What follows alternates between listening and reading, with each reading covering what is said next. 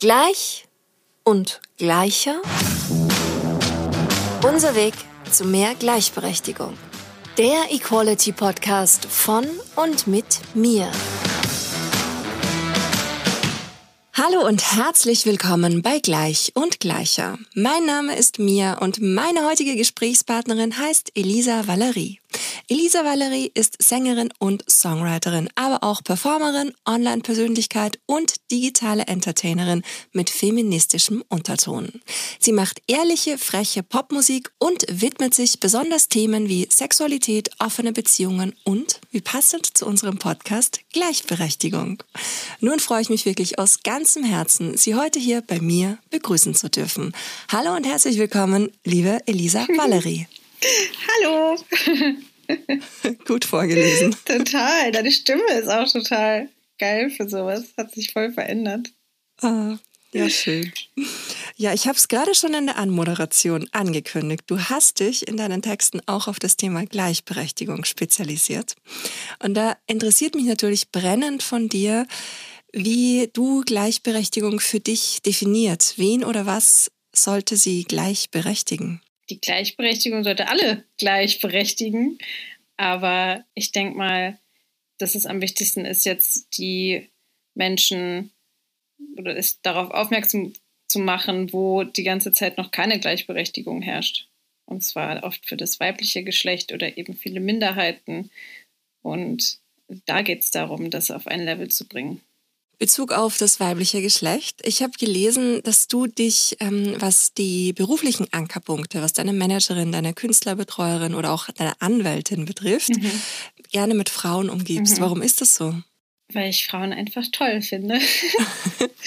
ich arbeite sehr gerne mit Frauen zusammen und ich finde es irgendwie immer ein ganz tolles und warmes Arbeitsumfeld und ähm, ja, und weil ich es eben auch besonders finde und selber weiß, dass es manchmal irgendwie schwer sein kann, Fuß zu fassen als Frau. Und dann hatte ich einfach Lust, so Menschen auch für mein Team einfach die Chance zu geben, irgendwie dabei zu sein. Das wollte ich eher Frauen geben als Männern. Voll gut, weil ich glaube nämlich genau so wird sich dann am Ende auch was ändern. Ja. Ja, ja. wenn, wenn das möglichst viele Menschen so machen. Ja. ja. Voll, voll gut.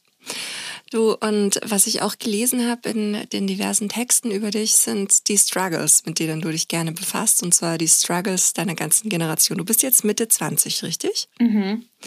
Wie würdest du dir denn beschreiben, diese Struggles? Boah, also ich glaube, meine Generation äh, struggelt viel mit, ähm, mit dem Online-Dasein, struggelt viel mit der Veränderung in Beziehungen, finde ich. Äh, ich merke es viel, was mich einerseits total freut, dass da viel ausprobiert wird und wir, also jedenfalls ich hier in meiner Lebensrealität in Berlin, was ja auch nochmal eine wahnsinnige Bubble ist, muss man ja so sagen, aber ähm, ich das Gefühl habe, es wird sich hier schon sehr gelöst von den alten, äh, sehr ja, klassischen Beziehungsmodellen und das bringt ja aber auch immer irgendwie Verwandlung mit sich und das ist auf jeden Fall auch ein, ein Struggle, den ich mitkriege. Und boah, ich glaube ansonsten einfach das, was alle, was alle so erleben, einfach Pandemie und ähm, das, das politische Weltgeschehen struggelt unsere, meine Generation mit. Einfach das, was da ist, glaube ich.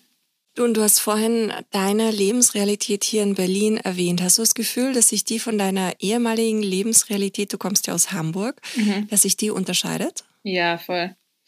Also im ersten, also es, ich habe es gar nicht so kulturschockmäßig gemerkt, wo ich dachte, also als ich umgezogen bin, habe ich gar nicht gedacht, so, oh mein Gott, das ist ja total anders hier. Aber jetzt bin ich drei Jahre hier. Und wenn ich jetzt so, nachdem ich mir ganz viele Freundeskreise hier aufgebaut habe und äh, ganz viele Menschen kennengelernt habe und irgendwie angefangen habe zu arbeiten, wenn ich das jetzt vergleiche mit meinem Leben in Hamburg und den Menschen dort, dann ist es doch ein unglaublicher Unterschied, finde ich. Total. Was hast du davor eigentlich in Hamburg gemacht? Also ich habe mal ein Semester, vielleicht waren es auch zwei, ich weiß es nicht mehr, Soziologie studiert. Aber das habe ich dann sehr schnell abgebrochen und weil ich immer Musik machen wollte. Und dann habe ich gesagt, ich äh, ziehe jetzt nach Berlin und mache Musik. Ja, sonst habe ich einfach Schule, Abi groß geworden. Und da hast du in Berlin hast auch erst Musik studiert, richtig? Mhm. Und dann aber bist du direkt in die Vollen gegangen, oder? Ja, genau, das habe ich auch wieder abgebrochen, das Musikstudium. ja. Ja, also ich bin in der Medienbranche tätig. Da wird ja auch, wenn dir alle dasselbe sagen, dass du dafür auch keine Ausbildung brauchst. Und, ja. Eben. Also, das habe ich halt super schnell gemerkt, ich dachte so, es wird niemand mir einen Plattenvertrag geben, weil ich in irgendeinen Abschluss in irgendwas habe.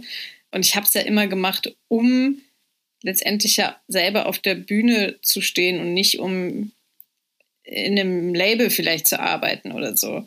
Deswegen war ich immer so, es, es war cool für den Anfang, um nach Berlin zu kommen, um Leute kennenzulernen, um einfach mal so ein bisschen Musik zu machen, ohne sich irgendwie so, ohne dass es sich albern anfühlt, weil es war dann ja mein Studium und dann konnte ich das einfach mal auch so Vollzeit machen und einfach mal nur jeden Tag Musik machen.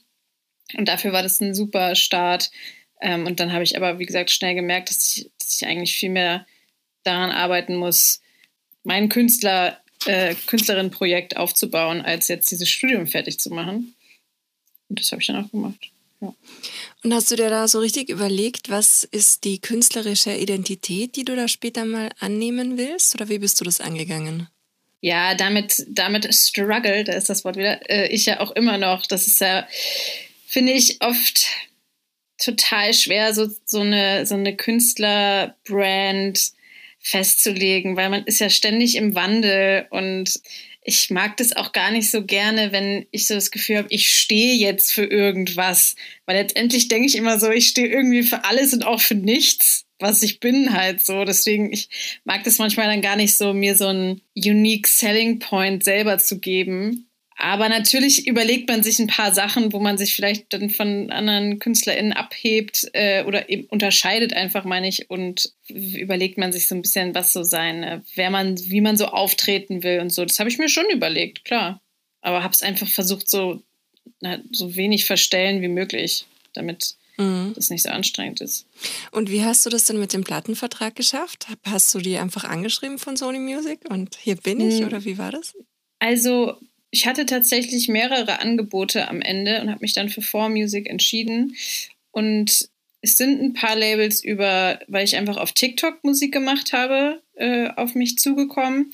Aber meinen Plattenvertrag mit 4Music habe ich gefunden über, oh, wie heißt nochmal diese App, die letztes Jahr mal ganz kurz so mega äh, in war, diese ähm, wo man immer in so Räumen war, so Podcast-mäßig auch. Ja, ja, ich weiß schon, was du meinst. Ähm, ich habe den Namen auch schon wieder vergessen, aber das war die Ultra-Hype-App. Ja, das war die Hype für so zwei Wochen. Und da gab's immer so äh, Räume, Show Your Songs-Räume hieß das, wo dann zum Beispiel auch Leute von Labels waren oder irgendwie einfach MusikliebhaberInnen. Und dann hat ein Kumpel von mir, mit dem ich Musik gemacht habe, damals, hat mir dann so geschrieben, er meinte, ich bin gerade in so einem Raum drin, ich zeige jetzt mal den Song, den wir gemacht haben. Und dann meinte ich, ja, mach doch, ist mir eigentlich egal.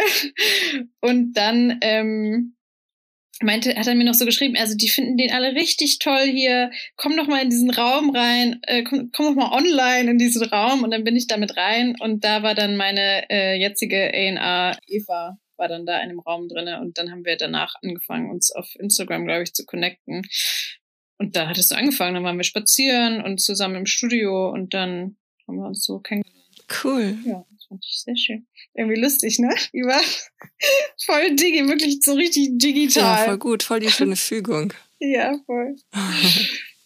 Cool. Würdest du heute sagen, dass dein Leben sehr selbstbestimmt ist? Ja, würde ich sagen.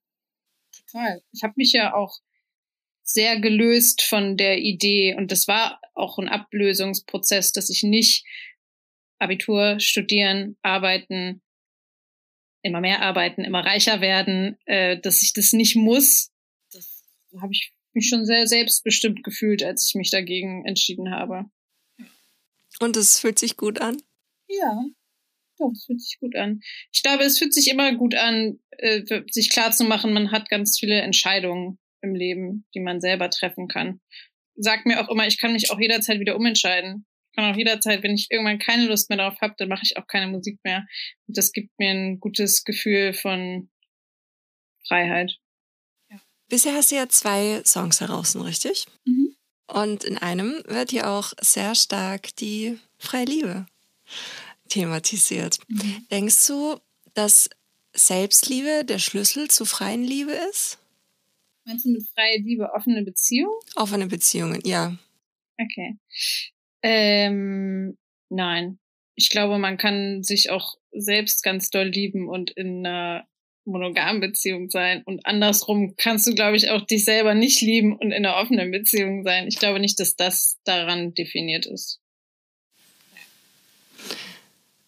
Was denkst du denn, was ist, was ist da der beste Zugang dazu?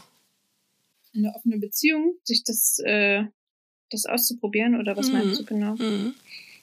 Ach, ich würde einfach ich glaube einfach, sich seinen eigenen Bedürfnissen ganz bewusst zu werden und sich erstens nicht für die zu schämen, wenn die irgendwie hochkommen, was ja zum Beispiel ein Bedürfnis sein könnte, warum man eine Beziehung öffnen möchte, dass man sich vielleicht sexuell nochmal was ausprobieren möchte. Ein anderer Grund wäre einfach, dass man sich tatsächlich auch noch in jemand anderen wirklich verliebt, das dann zu öffnen.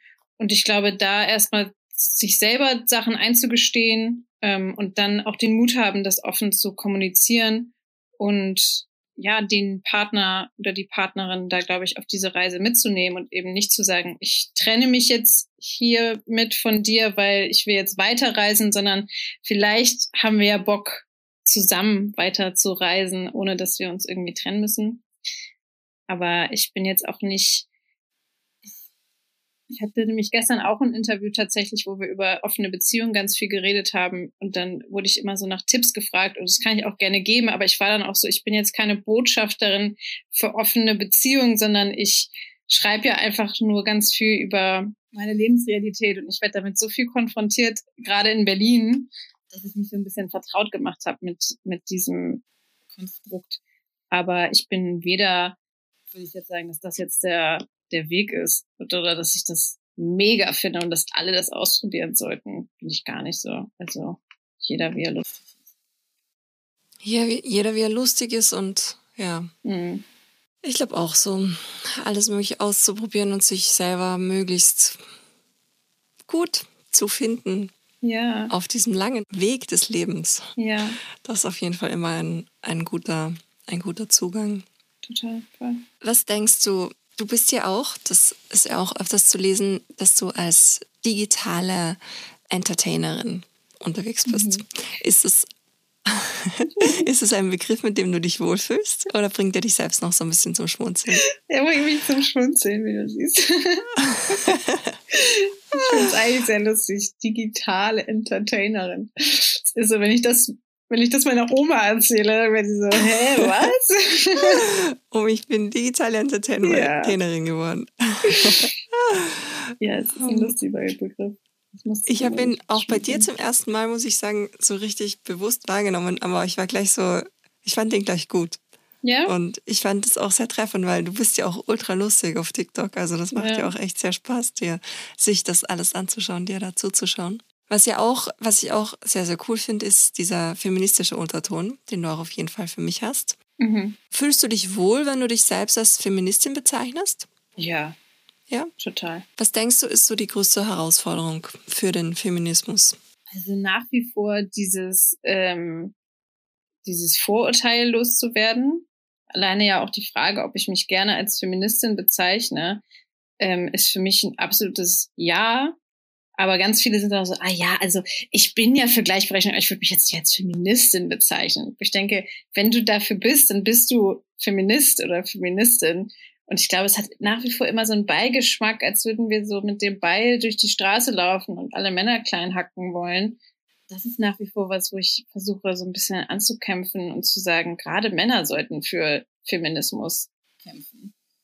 Und ähm, das ist echt nach wie vor eine riesengroße Herausforderung, in alle, in alle Bubbles reinzukommen, glaube ich. Ganz oft denke ich immer so, ich und meine Freundinnen, dann denke ich mir so, Mann, wir sind alle so fortschrittlich und das ist doch Wahnsinn, die Welt ist doch super. So denke ich einmal in die Bahn und höre irgendwelche Gespräche mit. Dann denke ich so, ach nee, stimmt. Es gibt ja auch immer noch Leute, die ganz anders denken. Und deswegen ist es wichtig, da, da dran zu arbeiten, weil es ist noch gar nicht so verbreitet, wie ich das manchmal empfinde, nur weil ich mich halt mit gleichgesinnten Menschen umgebe. So.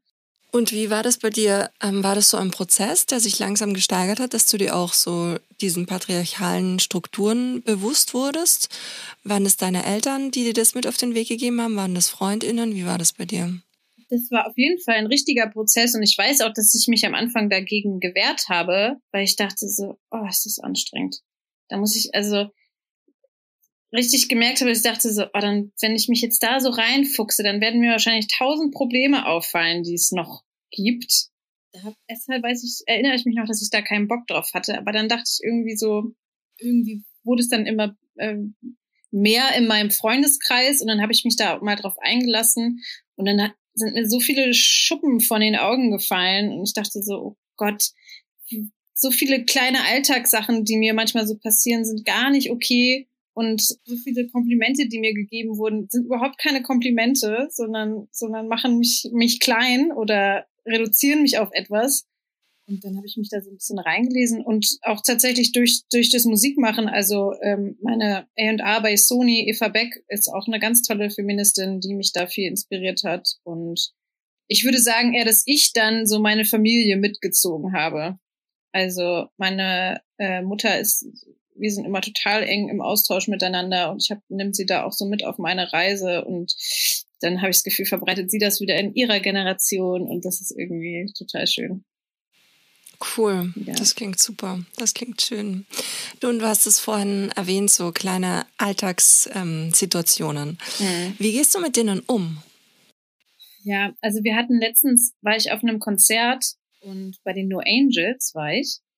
Und äh, eine sehr gute Freundin von mir, Antje Schomacker, hat, ähm, war als Vorband dort und deswegen bin ich auch eigentlich eher hin, weil sie gesagt hat, ach komm doch gucken. Und dann war ich, habe ich zwei Freundinnen noch eingesteckt und dann sind wir da hingefahren und dann hat Antje in, äh, in einer kleinen Ansprache, bevor irgendwie ein Song kam, hat sie nochmal darauf aufmerksam gemacht, wie besonders es trotzdem ist, dass das jetzt hier so eine All-Female Band ist und dass nach wie vor so viel mehr Männer im Radio gespielt werden und es also hat auch nochmal auf die Ungleichheit da aufmerksam gemacht und vor allen Dingen, dass auch non-binäre Personen noch sehr unterrepräsentiert sind. Und dann saßen vor uns eine Reihe von Menschen und der eine Mann hat sich dann zu seiner Freundin oder Bekannten, ich weiß es nicht, äh, gedreht und hat, hat total, ich sag mal, abgelästert und so gesagt so, ach ja, die Frauen wieder unterrepräsentiert. Ich habe das Gefühl, ich höre nur weibliche Künstlerinnen im, äh, im Radio und so. Das ist doch, das ist Blödsinn. Und auch non-binär. Jetzt entscheiden wir uns alle selber, was für ein Geschlecht wir sind morgen. Und dann äh, meine Freundin und ich, wir haben uns so angeguckt, wir sind alle, glaube ich, so ein bisschen rot geworden, weil wir so eine Wut in uns hatten auf einmal. Und habe ich auch gesagt, ich so, Leute, wir müssen was sagen, weil Natürlich werden wir ihn jetzt nicht umstimmen, indem wir irgendwie ein patziges Kommentar machen. Aber ich finde, die Leute müssen merken, dass sie damit auch auf Widerstand stoßen. Selbst wenn es ihm irgendwann einfach nur noch mega unangenehm ist, sowas zu sagen, weil dann immer irgendwer meckert, reicht mir ja erstmal. Und dann hat äh, meine eine Freundin hat ihn dann auch angesprochen, hat gesagt, so, dass wir das gerade mitgehört haben und dass er das doch bitte solche Aussagen leise machen soll, weil das kann hier jemand sehr verletzen, weiß ich nicht, der sich als non-binär identifiziert und das ist, ein Konzert ist dafür kein, kein Platz für sowas. Und hat er auch schon einfach nur genickt und meinte, ja, ja, ist okay. Aber deswegen, ich glaube, ich traue mich schon immer mehr, wenn es jetzt keine Situation ist, wo ich mich selbst in Gefahr bringe, äh, traue ich mich immer mehr auch, das anzusprechen. Und da gibt es noch eine andere kleine Situation, wenn, wenn ich die erzählen darf da war ich äh, auch mit einem äh, Freund von mir, der macht ebenfalls Musik und wir sind abends einfach ähm, ins Studio gegangen, weil er meinte, ach, hier sind noch Freunde von mir, die hatten hier gerade eine Session, äh, lassen einfach ein bisschen mit, mit denen rumhängen und dann, äh, ich kannte die alle nicht, dann sind wir da hingefahren und dann sind wir da reingegangen und dann haben sie so den Song gezeigt, den sie an dem Tag gemacht haben. Und Klar, sie kannten mich nicht, aber ich habe es so doll gemerkt, dass sie, als sie sich dann so, als sie den Song durchgespielt haben, so haben nur die Männer sich so untereinander angeguckt, so, und? Wie fandet ihr es so? Und ich, keiner hat mich angeguckt von denen, weil ich glaube, sie sind einfach davon ausgegangen, dass ich dazu nichts zu sagen habe, dass meine Meinung, glaube ich, gerade nicht wichtig ist, dass ich wahrscheinlich nur die Freundin bin, die er mitgebracht hat, die jetzt daneben sitzt, so. Also es war für mich so auffällig, dass ich ihm danach dann auch gesagt habe, ich so, ist dir das auch aufgefallen, dass, dass keiner mich angeguckt hat und meine Meinung zu dem Song wissen wollte, sondern nur so die Boys unterender sich so, und wie war's, wie war's? Und er so, nee, ist mir in dem Moment nicht aufgefallen, aber es stimmt total. Und ich so, ja, es war ein doofes Gefühl für mich irgendwie. Und er, es hat ihm auch wieder zum Nachdenken gebracht. Und es war irgendwie auch ein Moment, wo ich dachte, ich muss, ich hätte es auch direkt ansprechen können eigentlich. Mhm. Wäre ein bisschen unangenehm gewesen, aber hätte ich machen können. ja, aber ich glaube, da wächst man auch so, ähm, mit der Zeit wächst man da immer mehr rein. Total, ja. Also das merke ich auch jetzt bei mir zunehmend. Ich will jetzt nicht sagen eine Radikalisierung, aber doch auf irgendeine Art und Weise so ein immer größer wärendes Selbstbewusstsein, mhm. eben genau in solchen Momenten einfach den Mund aufzumachen, weil es eben nicht okay ist. Und ich habe vorher jahrelang als Musikdoku-Regisseurin gearbeitet und war da auch in den diversen ja, produktiven oder konzertanten ähm, Konzertsituationen, mhm. wo mich niemand für die Regisseurin des Films gehalten hat. Mhm. Und ich das halt auch immer lustig fand und mir gedacht habe, ah, ist ja interessant, hier sind nur Männer. Und das war für mich immer so eine super Herausforderung. Ah, und ich habe mir das immer irgendwie so schön gereimt. War es aber nicht. Mhm. Und ich glaube auch, dass da das Bewusstsein, und zwar gerade bei den Menschen, die es nicht aktiv betrifft, eine irrsinnig große Rolle spielt. Total. Aber ja, man, ich glaube, man braucht ein bisschen Mut und man muss sich vielleicht auch erstmal mit dem Thema ein bisschen auseinandersetzen, bevor man sofort anfängt, irgendwie, also sich da in dieser Thematik so ein Selbstvertrauen aufzubauen. Und das ist ja auch ein Prozess, wie du sagst, bis man sich dann mal traut, was zu sagen oder so. Das ist, kann ich voll verstehen, dass das auch im Moment dauert und auch nicht jeder jeder machen möchte, kann ich auch verstehen. Ja, total. Also ich beschäftige mich jetzt wirklich seit Jahren hauptsächlich damit, hauptberuflich damit mhm. auch. Und als ich ähm, in meinen 20ern war, jetzt bin ich in meinen 30ern, ja, hätte ich gerne so eine Freundin gehabt, die mir genau diese Argumente, die ich jetzt habe, so einfach an die Hand gibt. Ja, ne? Und weil das gibt dir am Ende ja auch Sicherheit, wenn du einfach weißt, okay, das ist jetzt nichts, was ich mir gerade persönlich einbilde und was eine Befindlichkeit ist von mir, wo dann am Ende vielleicht die Männer auch wieder sagen können, äh, äh, äh, die ist jetzt irgendwie super sensibel, sondern das sind Fakten mhm. und die gibt es jetzt verdammt nochmal zu ändern. Ja. So, Punkt. Ja. Und das tut uns ja als gesamte Gesellschaft, Stichpunkt toxische Maskulinität, da hängt ja auch so viel dran, was am Ende ja auch den Menschen, die momentan vielleicht keine, keine Nachteile in dem System, wie wir es aktuell haben, speziell weiße Heterozis-Männer, mhm. dass die da ja auch davon am Ende profitieren werden. Davon bin ich ganz fest überzeugt. Ja, ich auch, total. Es ist sehr auch viele Männer, die sich so sehr gegen dieses Thema wehren, sind ja auch in ihren eigenen Erwartungen so gefangen, die sie an sich selber haben, was sie denken, was sie erfüllen müssen, was sie denken, was männlich ist. Das ist ja total toxisch äh, für, für sie selber. Das erkennt sie natürlich nicht, weil alles Neue ist sowieso immer erstmal anstrengend und unangenehm und man fühlt sich, glaube ich, wohl in dem Gefängnis, in dem man da ist. Aber ist auch so, ich, ich bin der Meinung, so viele Menschen hätten, also so viele Männer vor allen Dingen hätten es auch viel leichter, wenn ähm, sich dahingehend vieles verändert. Mhm. Ich glaube das auch. Ja. Ich glaube das auch. Und das hat halt auch einfach viel mit Gewohnheiten zu tun und damit so diese gewohnten Territorien zu verlassen und mhm. den Mut auch dementsprechend mhm. aufzubringen. Weil klar, du merkst vielleicht, okay, es ist hier nicht alles perfekt, aber ich bin es gewohnt und es passt schon irgendwie. Mhm. Und am Ende, wenn du nicht aufpasst, hast du dein ganzes Leben so verbracht. Ja, absolut. Deswegen, ja. Wie ist es bei dir künstlerisch? Denkst du dir dann oft, weil jetzt hast du ja zwei Songs, die ich bisher hören durfte, ist es bei dir generell so ein Anspruch, dass du sagst, ich möchte auch Menschen auf solche Themen aufmerksam machen, die mir auffallen, wo ich das Gefühl habe, die laufen gesamtgesellschaftlich nicht richtig? Oder sagst du auch mal bewusst, ich habe Bock, ja, einfach nur einen Happy Pop Song zu schreiben? Wie ist das bei dir? Also mal so, mal so. Ich gehe jetzt eigentlich schon auch immer ins Studio mit einer Stimmung, die ich einfach generell gerade habe oder ein Thema, was mich beschäftigt. Und dann schreibe ich das auch ganz egoistisch einfach nur, weil ich es verarbeiten möchte. Für mich äh, mache ich dann da einen Song draus. Aber wenn gerade in dem Prozess, wo wir uns äh, jetzt so für die äh, für alle kommenden, also die jetzt schon draußen sind und für alle Songs, die noch kommen, so entschieden haben, habe ich natürlich gemerkt, dass das ein total großer Anteil davon so einen äh, feministischen Unterton haben. Und dann fand ich das auch toll. Und dann habe ich gesagt, ja, das ist ja sowieso etwas, was ich äh, verbreiten möchte oder was ich selber gerne mehr hören möchte, dann ist doch schön, wenn ich dazu irgendwie auch beitrage.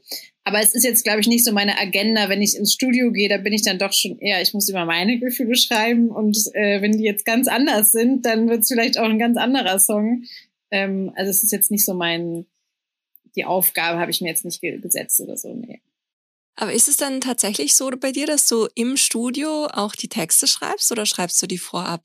Mal so, mal so. Ich habe ja viele so kleine Snippets äh, manchmal so für TikTok schon gemacht oder für Instagram und wenn ich äh, sehe, die funktionieren total gut und viele Leute sind darauf angesprungen, dann gehe ich auch manchmal ins Studio mit diesem Text äh, oder diesem kleinen Ausschnitt, den ich schon habe und sage, darauf würde ich jetzt hier würde ich jetzt gerne weiterschreiben.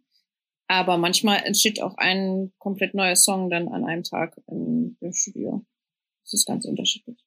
Und hast du da immer das gleiche Songwriting-Team um dich herum oder wechselt nee. das? Also ich habe schon äh, mittlerweile, also ich meine, ich bin ja immer noch äh, total am Anfang. Das heißt, ich lerne auch immer wieder neue Leute kennen, mit denen ich noch gar nicht gearbeitet habe, wo sich dann vielleicht noch was ergibt und so. Ich habe jetzt ein paar äh, Menschen kennengelernt, mit denen es richtig Spaß macht und gut funktioniert.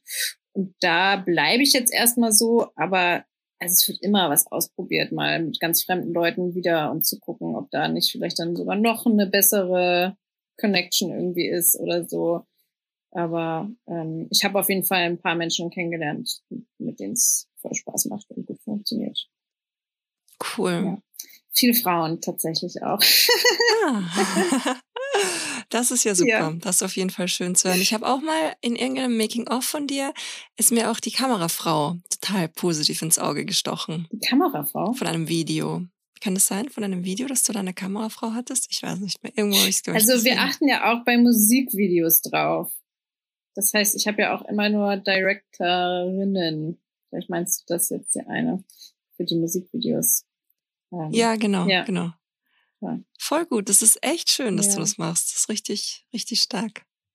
Es gibt so viele tolle, gerade muss ich sagen, in, in Richtung Film und Video.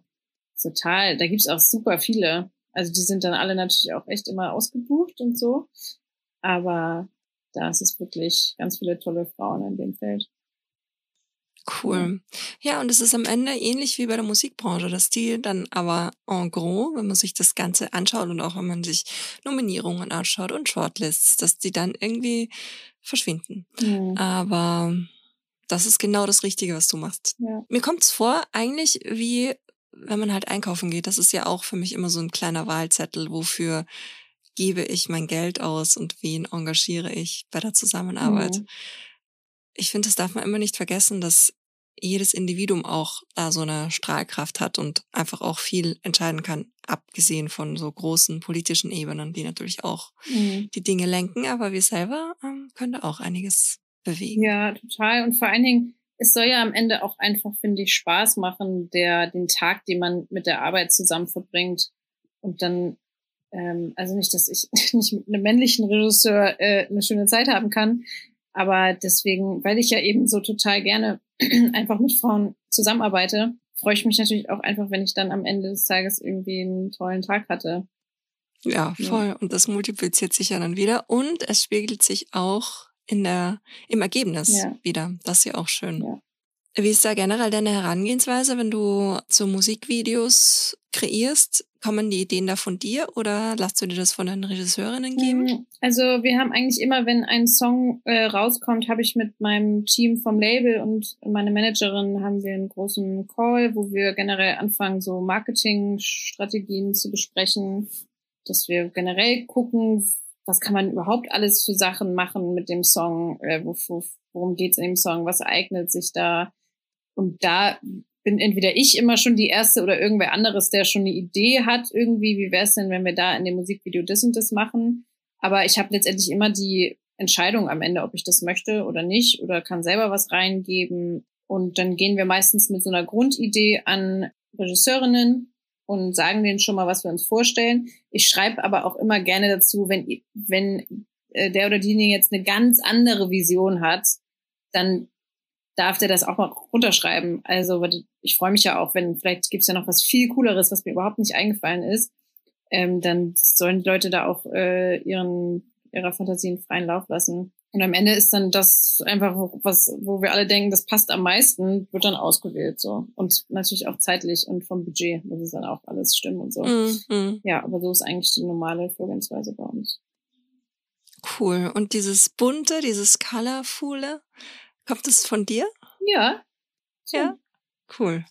Super, ich finde das mega sympathisch und so, ja, so richtig, macht einfach gute Laune, sich das anzuschauen. Das ja, voll schön. Ein Video, was, äh, wie ich ähm, so durch den Feeds durchgescrollt bin, was mir auch total ins Auge gestochen ist, aber in einer, auf eine sehr positive Art und Weise, wie du eine Panikattacke war das, glaube ich, im Zug. Mhm wo du das gefilmt hast. Und ich fand das so cool, weil es so ehrlich war und so einfach mir auch einen völlig neuen Zugang zu dem Thema gegeben hat, weil ich jetzt selbst aktiv davon nicht betroffen bin, aber mhm. das ja auch einfach für viel, viel mehr Verständnis sorgt und ich dann daraufhin mich auch mit dem Thema mehr auseinandergesetzt habe und festgestellt habe, es sind ja wirklich auch sehr viele Menschen weltweit mhm. davon betroffen. Was war das, war das für dich ein großer Schritt, das auch so öffentlich zu machen und das zu teilen und da andere Menschen dran teilzuhaben? Also ich habe jetzt noch nie vorher das so als so ein richtiger Post mit einem Text dazu und einem Video, das habe ich noch nie gemacht. Ich habe aber schon auch öfter in meinen Stories davon geredet, dass ich zur Therapie gehe und das war, war jetzt hat sich überhaupt nicht wie ein großer Schritt für mich angefühlt oder so. Das habe ich immer einfach so runter erzählt. Ja, bei dem Post dachte ich mir schon so, okay, das ist jetzt irgendwie auch schon ähm, sehr persönlich, aber ach, irgendwie ist es, finde ich auch so, also da muss ich auch sagen, in meiner Lebensrealität hier in Berlin super präsent und ähm, ich habe das Gefühl, ich habe irgendwie keine Freundin oder keinen Freund, der nicht zur Therapie geht und da irgendwelche mit irgendwelchen mentalen Problemen zu tun hat. Deswegen habe ich mich jetzt auch nicht so besonders gefühlt, muss ich sagen, das zu posten. Und wenn sich im Zweifelsfall einfach jemand ein bisschen verstanden fühlt oder weniger alleine fühlt, dann ist es ja mega positiv. Das auf jeden ja. Fall. Hast du vor, sowas auch künstlerisch zu verarbeiten? Angst oder Therapie? Sowohl als auch. Ja, das wird auf jeden Fall in, kommt in Texten mit rein. Total. Gerade wenn man irgendwie wieder eine Phase hatte, wo es einem schlechter ging, dann, also ich kann dann da auch gar nicht anders, als das dann da ein bisschen auch umzuschreiben über das Thema. Voll. Ich kenne ja auch viele andere Musikerinnen, hauptsächlich, weil ich bespreche eigentlich nur noch durch meinen Fokus. beschäftige ich mich hauptsächlich mhm. mit Musikerinnen und das ist auch total interessant, wenn mal Festivals sind.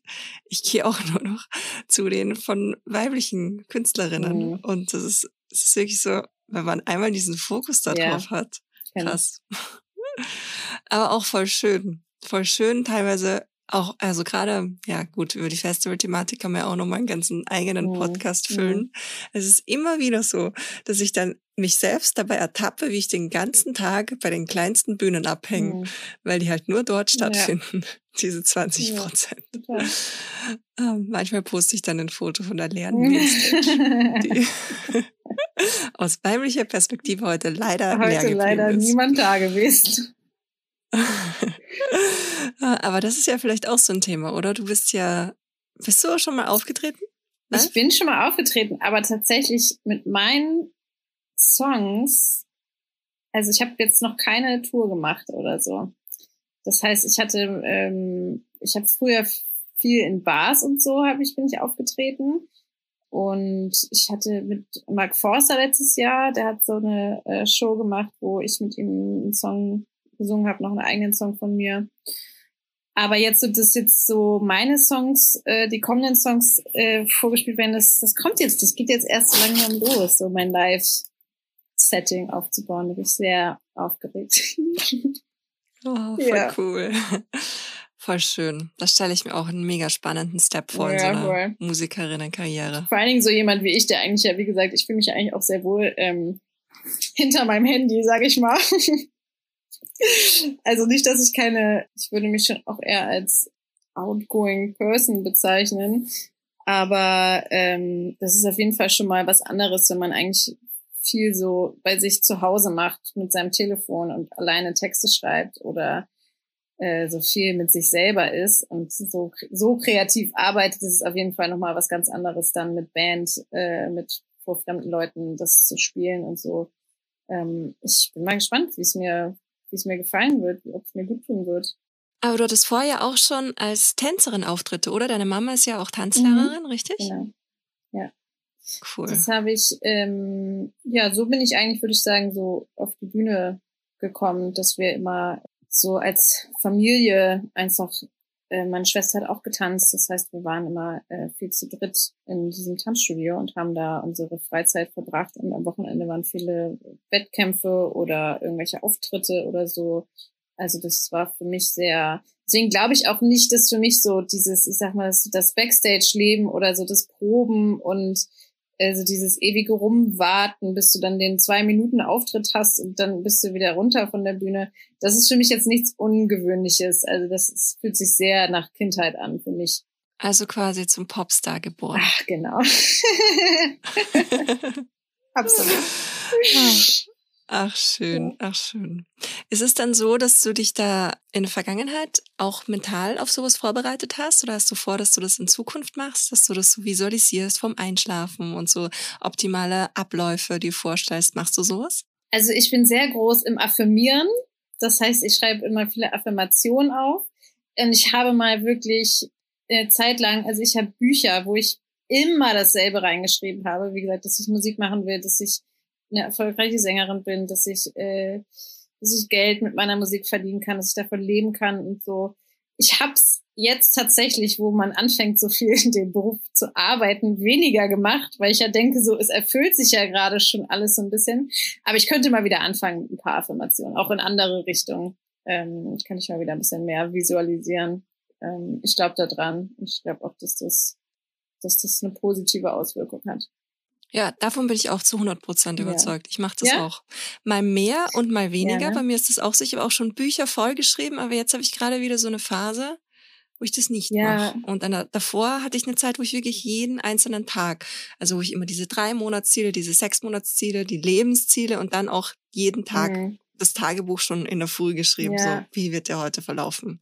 Was ist der Best Case für heute? Und das ist echt erstaunlich oft auch eingetreten. Ja. Ich mache das natürlich auch immer, wenn ich ein akutes ich nenne es mal Problem habe. Also wenn ich zum Beispiel gesundheitlich was habe, dann fange ich damit ganz schnell wieder an, dass ich äh, aufschreibe, ich bin gesund und mein ganzer Körper ist gesund und so, dass ich diesen Mindset haben will. Oder wenn ich äh, in Beziehungen irgendwie was habe oder da un unglücklich bin, dann fange ich schnell wieder an. Und wenn eigentlich alles gerade ganz okay ist, dann mache ich es halt weniger und dann kommt wieder irgendwas, wo ich denke so, oh, ich will, dass das jetzt wahr wird oder ich will das so nicht mehr.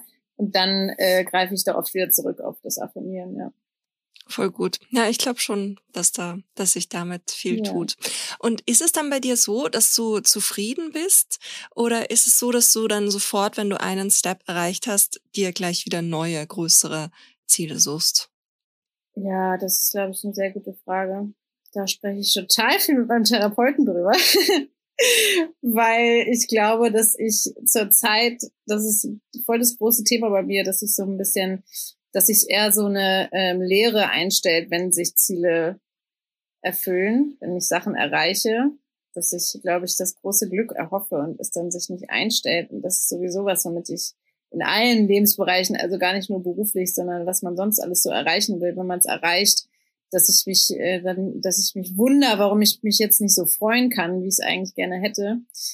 Ey, wenn ich da eine Antwort habe, ich sag mal, ich bin da gerade voll auf der Suche, wie ich mit dem Thema umgehen soll für mich selber. Deswegen kann ich es gar nicht so richtig beantworten. Ich habe dann nämlich neulich auch drüber nachgedacht und ich habe nämlich irgendwie so ein Ziel, was ich immer hatte, vor Augen hatte für mich, das habe ich da erreicht und dann habe ich eben festgestellt, unter Anführungszeichen die traurige Erkenntnis war, dass ich mich deswegen nicht anders mhm. gefühlt habe.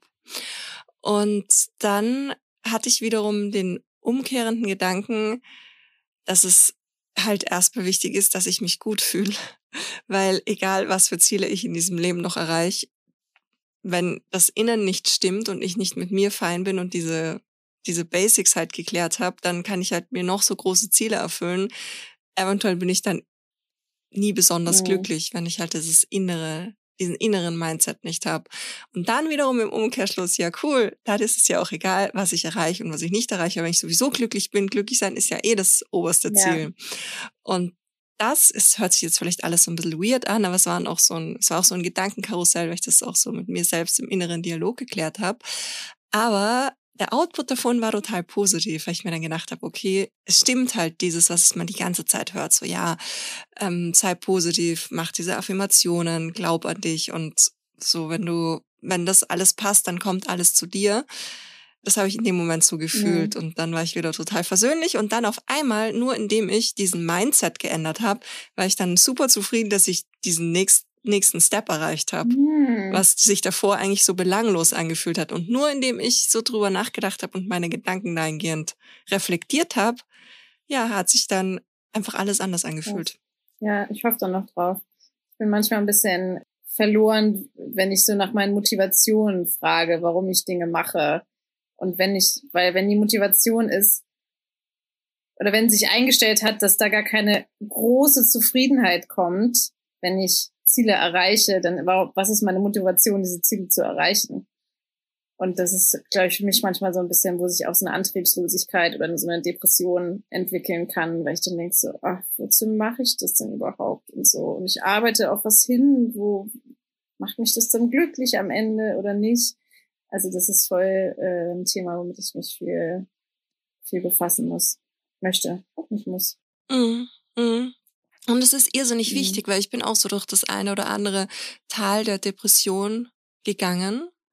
Und jetzt aktuell nehme ich das eben gerade nicht so wahr und bin auch dankbar dafür, dass das jetzt gerade anders ist. Aber ich weiß, es kann sich so schnell ändern und dann habe ich diese ganzen positiven Gedanken auf einmal wieder komplett mhm. vergessen.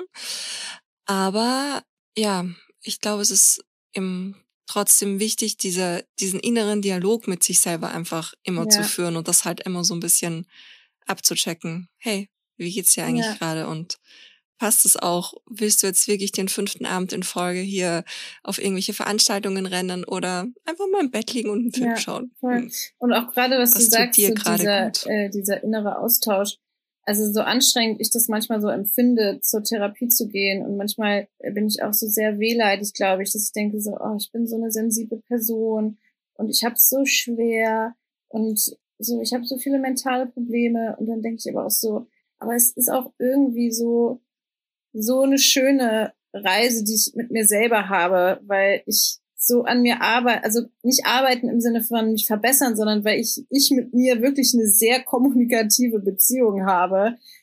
Und ich bin mit mir selber sehr doll im Austausch und sehr oft. Und es ist auch irgendwie was Schönes, weil ich habe das Gefühl, ich, ich spüre mich auf jeden Fall sehr doll.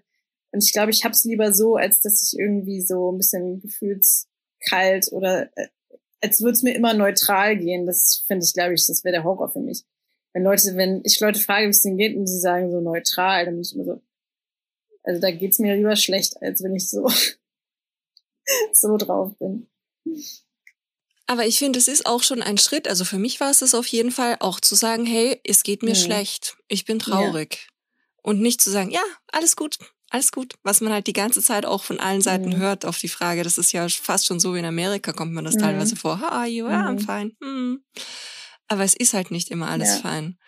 Und ich glaube auch, davon bin ich auch überzeugt, wenn alle Menschen das mehr machen würden, diesen inneren Dialog zu sich selbst zu suchen und meine Erfahrung zeigt, das ist halt auch teilweise irgendwie so ein mühsamerer Weg, weil du ja auch eben das, was du vorhin auch angesprochen hast, mm, mir geht's schlecht und ich bin irgendwie sensibel, ich bin wehleidig und fangt mal an, sich mit anderen Menschen zu vergleichen und denkt sich, das habe ich mir dann oft gedacht, so, hä, was beschwere ich mich jetzt hier eigentlich so? Ich habe keine Existenzängste, Ängste, das mhm. und das und das und das und das ist alles da. Für Außenstehende ist es null nachvollziehbar, aber darum geht's ja. ja auch gar nicht so. Das bin ja auch ja. nur ich. Und dieses, dass wir alle Probleme auf unserem Niveau haben und uns das halt selber aussuchen, was uns jetzt halt gerade Beschwerden macht. Ich finde auch gerade diese ganzen aktivistischen Themen ich bin, ähm, setze mich auch sehr für Klimagerechtigkeit ein und ich wusste das zum Beispiel vorher nicht, dass du eine Klimadepression haben kannst, bis mir eine Freundin, bis mich eine Freundin darauf aufmerksam gemacht hat und meinte so, du hast gerade eine Klimadepression, das ist ganz normal. Und wir uns hingesetzt haben, darüber gesprochen haben und danach ging es mir wesentlich besser und dieses Reflektieren mir da irrsinnig viel geholfen hat und mhm. ja, ich glaube auch gerade, wenn du dich mit so Themen gerne beschäftigst oder diese Awareness dafür hast, ist es wichtig, quasi immer wieder da diesen hoffnungsvollen Blickwinkel zu finden, damit du den auch, wenn du was verändern willst, nach außen ja. kommunizieren kannst. Voll, die schönen, tiefen ja. Erkenntnisse. Ah. Stairway to Equality. Deine Steps zu mehr Gleichberechtigung. Ja, wir kommen langsam zu der letzten Kategorie, beziehungsweise auch der einzigen mhm. Kategorie, die es in dem Podcast gibt, und zwar dem Stairway to Equality. Mhm. Und da würde mich sehr brennend interessieren, ob du so Tipps und Tricks hast für ein gerechteres, gleichberechtigteres, faireres, respektvolles Miteinander. Gibt es da Dinge, wo du sagst, die können alle Menschen da draußen in Zukunft ein bisschen berücksichtigen und das gibt auf jeden Fall so einen positiven Drive. Also ich würde schon mal allen Menschen äh, da draußen sagen, dass sie bitte nicht irgendwelche negativen Sachen kommentieren sollen im Internet. Gar nicht, weil ich jetzt sage, das ist jetzt mein großes Problem, aber ich sehe es sehr viel und ich denke mir immer, das ist so was von kontraproduktiv. Wenn du nichts Nettes zu sagen hast, ist meine Regel, dann sag gar nichts. Das würde ich auf jeden Fall mal rausgeben und dann für einen tolleren Umgang miteinander, glaube ich, dass es da einfach wichtig ist, dass jeder mal versucht, seine eigenen Taten und, und Gedankenmuster zu reflektieren und sich Sachen einzugestehen und äh, Strukturen, mit denen wir groß geworden sind, sich angucken, ob das immer noch so Sinn macht, wie einem das vielleicht beigebracht wurde oder ob man da auch umdenken kann, ob es ihm überhaupt noch nützlich ist, so zu denken oder ob einen das einschränkt oder so da würde ich, glaube ich, jeden ermutigen, einfach mal auf diese Reise zu gehen, auch wenn es vielleicht erstmal anstrengend ist und man sich eben auch Infos holen muss und so. Aber da sind wir wirklich die Generation, die es am einfachsten hat, weil wir können einfach unser Telefon aufmachen, uns Podcasts anhören, uns irgendwelche, wir können auch eigentlich nur auf TikTok scrollen und irgendwelche feministischen oder klimafreundlichen äh, Accounts abonnieren und uns werden die Infos eigentlich schon zuge spielt. Also man muss eigentlich gar nicht so viel machen, als irgendwie einfach ein bisschen bereit sein, glaube ich. Ja, das würde ich, glaube ich, sagen. das klingt super gut. Und ich glaube auch dieses mitgegebene, familiär, kindlich, kindheitsmäßig mitgegebene Weltbild immer wieder in Frage zu stellen, das ist irrsinnig ja. wichtig. Also ich glaube, mein Weltbild hat sich einfach auch so um 360 Grad gewandelt mhm. und ich fühle mich jetzt halt mit diesem Bewusstsein, was ich heute habe, viel, viel ja. besser. Total. Und ich glaube, es ist auch einfach in unserer Verantwortung, dass wir uns diesen Dingen bewusst ja. werden. Und ich glaube, was ich auch noch wirklich sagen würde, weil ich das ganz wenig sehe, und ich weiß, dass das auch ein schwieriges Thema ist und auch nicht jeder darauf oder aus vielen Gründen das nicht machen möchte, aber ich denke immer so, nehmt eure Eltern, wenn ihr mit denen ein gutes Verhältnis habt, nehmt die mit auf diese Reise, weil das sind auch alles potenzielle WählerInnen, Menschen, die nach wie vor eine Stimme haben in dieser in dieser Gesellschaft, weil man kann nicht immer nur in seiner Generation bleiben. So ich, wie, wie ich gesagt habe, ich versuche da meine Mutter so mitzunehmen auf all diese Themen und ihr sie auch nicht so alt werden zu lassen, indem ich sie da so raushalte und sage so, ja, dann isst doch weiter dein Fleisch. So, ach, meine Mama versteht das nicht. So, nee, ich gehe mit ihr da in den Austausch und ich will, dass sie versteht, was, was diese Generation, wie, wie wir im Wandel sind und sie da mitnehmen, weil dann ändert sie nämlich auch was in ihrer Generation. Und das höre ich sehr oft von Freunden, dass es dann so ist, dass die sich total ändern, aber so die Familien werden sehr außen vor gelassen und das, ich wiederhole, es mag seine Gründe haben, wenn das komplizierte Beziehungen sind und so. Aber wenn das irgendwie äh, machbar ist, dann denke ich immer so, nehmt da auch eure Leute mit, auch wenn die älter sind und man denkt so, ach, die können damit gar nichts anfangen. So, ich glaube, man darf die auch nicht unterschätzen, die, die älteren Generationen. Die werden das schon äh, verstehen können. Also mein Papa war vor mir als auf TikTok ja? als ich. Wow. Ja. das ist fortschrittlich. Ja. ja, ja, total, total. Der hört auch diesen Podcast. Papa, Grüße, Grüße gehen raus. Genau. Ja, und genau, deswegen kann ich das auch nur komplett bestätigen, ja. dass das wirklich Sinn macht, auch an andere Generationen zu denken ja. und dass das da auch auf irrsinnig viel positives Feedback stößt. Bei mir auch genauso mit der veganen Ernährung. Lebst du auch vegan eigentlich? Mhm. Ja. Cool. Lebst du vegan oder isst du vegan? Ich esse vegan. Ich würde noch nicht sagen, dass ich vegan lebe. Nee. Da sind, ist, glaube ich, einiges an Schuhwerk oder an Textilien, die ich nicht besitzen dürfte. Aber. Ja, das ist halt die Sache, weil ich besitze auch noch viele tierische Kleidungsstücke, mhm. aber ich kaufe keine mehr. Ich glaube, ich kaufe auch keine mehr, ich. Aber da ist da, ich weiß nicht, ich glaube, da bin ich gar nicht so, da bin ich nicht so kontrolliert, wie ich es beim Essen bin. Da habe ich, glaube ich, so sehr meine Routine beim Essen meine, meine vegane Routine. Ähm, mit so anderen Produkten bin ich, glaube ich, noch ein bisschen sprunghaft, sag ich mal. Ja. Mhm, mhm. Bei mir war das auch voll die Reise. Erst die Konsequenz beim Essen und dann der Blick über den Tellerrand im wahrsten mhm. Sinne des Wortes. und auch da gibt's gleich wie beim Essen so coole Produkte und ja, das ist dann auch wieder in dem Fall wiederum für mich nicht mit Verzicht verbunden, sondern mit einer neuen ja. Entdeckung von ganz vielen anderen Produkten, auf die ich halt sonst niemals aufmerksam geworden wäre und die dann auch automatisch so ein bisschen meinen sehr, sonst sehr freudigen Konsum ja. regulieren, was mir zum Beispiel ja, super gut tut. Schön. Das ist schön. Ja. Voll gut. Du, ich danke dir vielmals. Es war wirklich ein inneres Blumenpflücken, sich hier mit dir auszutauschen. Ich habe zu danken. Vielen Dank. Und ähm, ja, ich freue mich auf mehr Musik von dir. Ciao. Gut, dann bis ganz bald. Bis dann. Tschüss. Ciao. Vielen herzlichen Dank fürs Zuhören. Das war Gleich und Gleicher. Euer Equality Podcast von und mit mir. Damit ihr euren Zukunft keine Folge mehr verpasst, abonniert den Podcast und folgt mir auf Instagram.